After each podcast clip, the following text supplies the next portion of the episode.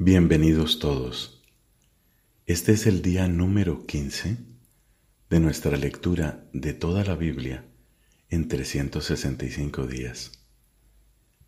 Pidamos juntos, con fe y con fervor, la gracia del Espíritu Santo, que la palabra llegue profundamente a nuestro corazón y haga su obra. Hoy vamos a tener textos del libro del Génesis, del libro de los Salmos y del Evangelio según San Mateo. En el nombre del Padre y del Hijo y del Espíritu Santo. Amén. Del libro del Génesis, capítulo 21.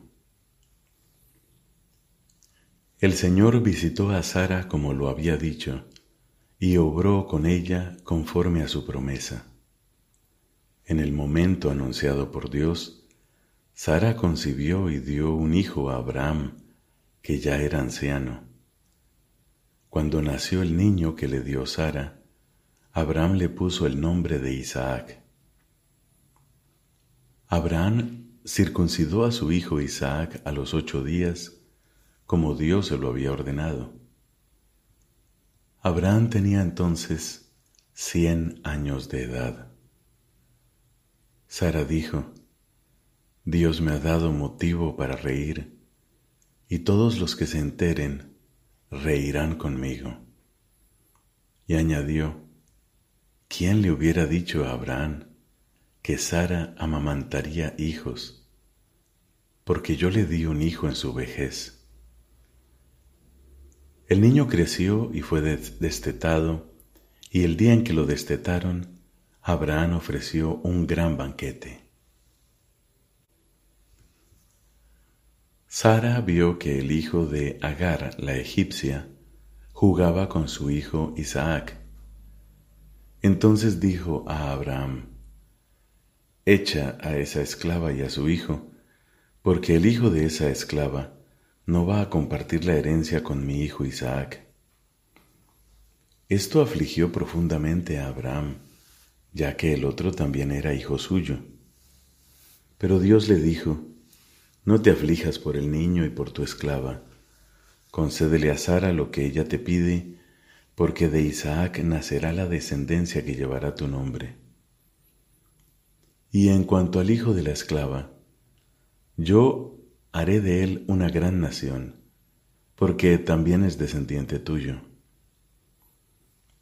A la madrugada del día siguiente, Abraham tomó un poco de pan y un odre con agua y se los dio a Agar. Se los puso sobre las espaldas y la despidió junto con el niño. Ella partió y anduvo errante por el desierto de Berseba. Cuando se acabó el agua que llevaba en el odre, puso al niño debajo de unos arbustos y fue a sentarse aparte a la distancia de un tiro de flecha pensando, al menos no veré morir al niño. Y cuando estuvo sentada aparte, prorrumpió en sollozos.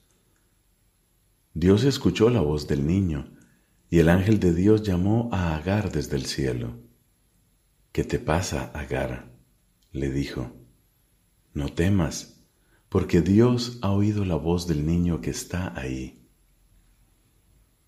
Levántate, alza al niño, y estréchalo bien en tus brazos, porque yo haré de él una gran nación. Enseguida Dios le abrió los ojos, y ella divisó un pozo de agua. Fue entonces a llenar el odre con agua y dio de beber al niño. Dios acompañaba al niño y éste fue creciendo. Su morada era el desierto, y se convirtió en un arquero experimentado. Vivió en el desierto de Parán y su madre lo casó con una mujer egipcia. Por aquel tiempo, Abimelech, que iba acompañado de Picol, el jefe de su ejército, dijo a Abraham, Dios está contigo en todo lo que haces. Júrame por Dios aquí mismo que nunca te vas a comportar falsamente conmigo o con mi estirpe o mi posteridad, y que nos vas a dar, a mí y al país donde resides, las mismas pruebas de lealtad que yo te he dado. Abraham respondió, lo juro. Pero Abraham presentó una queja a Abimelech a causa de un pozo que los servidores de Abimelech habían tomado por la fuerza. Este replicó, No tengo idea de quién pudo haber hecho esto. Tú me lo hiciste saber y hasta ahora yo no me había enterado de nada. Entonces Abraham regaló a Abimelech unas ovejas y unas vacas, y los dos hicieron una alianza. Y como Abraham puso aparte siete corderas del rebaño, Abimelech le preguntó, ¿qué significan esas siete corderas que pusiste aparte? Significan, respondió Abraham, que tú me vas a aceptar estas siete corderas como una prueba de que el pozo lo he cavado yo. Y a aquel lugar se le llamó Berseba, que significa pozo del juramento, porque allí los dos prestaron un juramento. Después de concluida la alianza, Abimelech partió junto con Picol, el jefe de su ejército, y regresó al país de los filisteos. Abraham, por su parte, plantó un tamarisco en Berseba e invocó el nombre del Señor Dios, el Eterno. Él permaneció largo tiempo en el país de los filisteos. Palabra de Dios. Te alabamos, Señor. Salmo número 15. Salmo de David. Señor, ¿quién habitará en tu santa montaña? El que procede rectamente y practica la justicia, el que dice la verdad de corazón y no calumnia con su lengua, el que no hace mal a su prójimo ni agravia a su vecino, el que no estima a quien Dios reprueba y honra a los que temen al Señor, el que no se retracta de lo que juró aunque salga perjudicado, el que no presta su dinero a usura ni acepta soborno contra el inocente, el que procede así nunca vacilará. Padre, te da gloria a tu Hijo en el Espíritu Santo como era en el principio, ahora y siempre, por los siglos de los siglos. Amén. Del Evangelio según San Mateo, capítulo 9, versículos del 18 al 38. Mientras Jesús les estaba diciendo estas cosas, se presentó un alto jefe, y postrándose ante él le dijo, Señor, mi hija acaba de morir, pero ven a imponerle tu mano y vivirá. Jesús se levantó y lo siguió con sus discípulos. Entonces se le acercó por detrás una mujer que padecía de hemorragias desde hacía doce años y le tocó los flecos de su manto, pensando, con solo tocar su manto quedaré curada. Jesús se dio vuelta y al verla le dijo, Ten confianza, hija, tu fe te ha salvado. Y desde ese instante la mujer quedó curada. Al llegar a la casa del jefe, Jesús vio a los que tocaban música fúnebre y a la gente que gritaba y dijo, Retírense, la niña no está muerta, sino que duerme. Y se reían de él. Cuando hicieron salir a la gente, él entró, la tomó de la mano y ella se levantó. Y esta noticia se divulgó por aquella región. Cuando Jesús se fue, lo siguieron dos ciegos gritando, Ten piedad de nosotros, hijo de David. Al llegar a la casa, los ciegos se le acercaron y él les preguntó, ¿Creen que yo puedo hacer lo que me piden? Ellos le respondieron, Sí, Señor. Jesús les tocó los ojos diciendo, Que suceda como ustedes han creído. Y se les abrieron sus ojos. Entonces Jesús los conminó, cuidado que nadie lo sepa. Pero ellos apenas salieron, difundieron su fama por toda aquella región. En cuanto se fueron los ciegos, le presentaron a un mudo que estaba endemoniado. El demonio fue expulsado y el mudo comenzó a hablar. La multitud admirada comentaba, Jamás se vio nada igual en Israel. Pero los fariseos decían, Él expulsa a los demonios por obra del príncipe de los demonios. Jesús recorría todas las ciudades y los pueblos, enseñando en las sinagogas, proclamando la buena noticia del reino y curando todas las enfermedades y dolencias. Al ver a la multitud tuvo compasión porque estaban fatigados y abatidos como ovejas que no tienen pastor. Entonces dijo a sus discípulos, La cosecha es abundante, pero los trabajadores son pocos. Rueguen al dueño de los sembrados que envíe trabajadores para la cosecha. Palabra del Señor. Gloria a ti, Señor Jesús. En la Sagrada Escritura, Dios habla al hombre a la manera de los hombres. Por tanto, para interpretar bien la Escritura, es preciso estar atento a lo que los autores humanos quisieron verdaderamente afirmar y a lo que Dios quiso manifestarnos mediante sus palabras. Para descubrir la intención de los autores sagrados, es preciso tener en cuenta las condiciones de su tiempo y de su cultura, los géneros literarios usados en aquella época, las maneras de sentir, de hablar y de narrar en aquel tiempo, pues la verdad se presenta y se enuncia de modo diverso en obras de diversa índole histórica, en libros proféticos o poéticos, o en otros géneros literarios.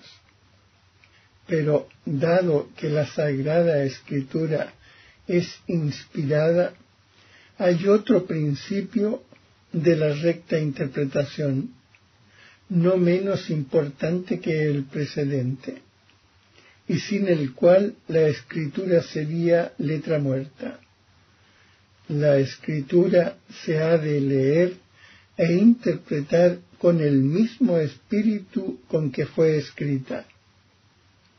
El Concilio Vaticano II señala tres criterios para una interpretación de la escritura conforme al espíritu que la inspiró prestar una gran atención al contenido y a la unidad de toda la escritura. En efecto, por muy diferentes que sean los libros que la componen, la escritura es una en razón de la unidad del designio de Dios, del que Cristo Jesús es el centro y el corazón abierto desde su Pascua. Por el corazón de Cristo se comprende la Sagrada Escritura, la cual hace conocer el corazón de Cristo. Este corazón estaba cerrado antes de la pasión porque la escritura era oscura, pero la escritura fue abierta después de la pasión, porque los que en adelante tienen inteligencia de ella consideran y disciernen de qué manera deben ser interpretadas las profecías. Leer la escritura en la tradición viva de toda la Iglesia. Según un adagio de los padres, la Sagrada Escritura está más en el corazón de la Iglesia que en la materialidad de los libros escritos. En efecto, la Iglesia encierra en su tradición la memoria viva de la palabra de Dios y el Espíritu Santo le da la interpretación espiritual de la Escritura. Estar atento a la analogía de la fe. Por analogía de la fe entendemos la cohesión de las verdades de la fe entre sí y en el proyecto total de la revelación. Según una antigua tradición, se pueden distinguir dos sentidos de la escritura, el sentido literal y el sentido espiritual. Este último se subdivide en sentido alegórico, moral y anagógico. La concordancia profunda de los cuatro sentidos asegura toda su riqueza a la lectura viva de la escritura en la iglesia. El sentido literal es el sentido significado por las palabras de la escritura y descubierto por la exégesis que sigue las reglas de la justa interpretación. Todos los sentidos de la Sagrada Escritura se fundan sobre el sentido literal, el sentido espiritual. Gracias a la unidad del designio de Dios, no solamente el texto de la Escritura, sino también las realidades y los acontecimientos de que habla pueden ser signos el sentido alegórico, podemos adquirir una comprensión más profunda de los acontecimientos, reconociendo su significación en Cristo. Así, el paso del Mar Rojo es un signo de la victoria de Cristo y por ello del bautismo. El sentido moral, los acontecimientos narrados en la escritura pueden conducirnos a un obrar justo. Fueron escritos para nuestra instrucción. El sentido anagógico. Podemos ver realidades y acontecimientos en su significación eterna, que nos conduce hacia nuestra patria. Así la Iglesia en la tierra es signo de la Jerusalén celeste. Un dístico medieval resume la significación de los cuatro sentidos. La letra enseña los hechos, la alegoría lo que has de creer, el sentido moral lo que has de hacer y la anagogía a dónde has de tender. A los exégetas toca aplicar estas normas en su trabajo para ir penetrando y exponiendo el sentido de la Sagrada Escritura, de modo que mediante un cuidadoso estudio pueda madurar el juicio de la Iglesia. Todo lo dicho sobre la interpretación de la escritura queda sometido al juicio definitivo de la Iglesia, que recibió de Dios el encargo y el oficio de conservar e interpretar la palabra de Dios. No creería en el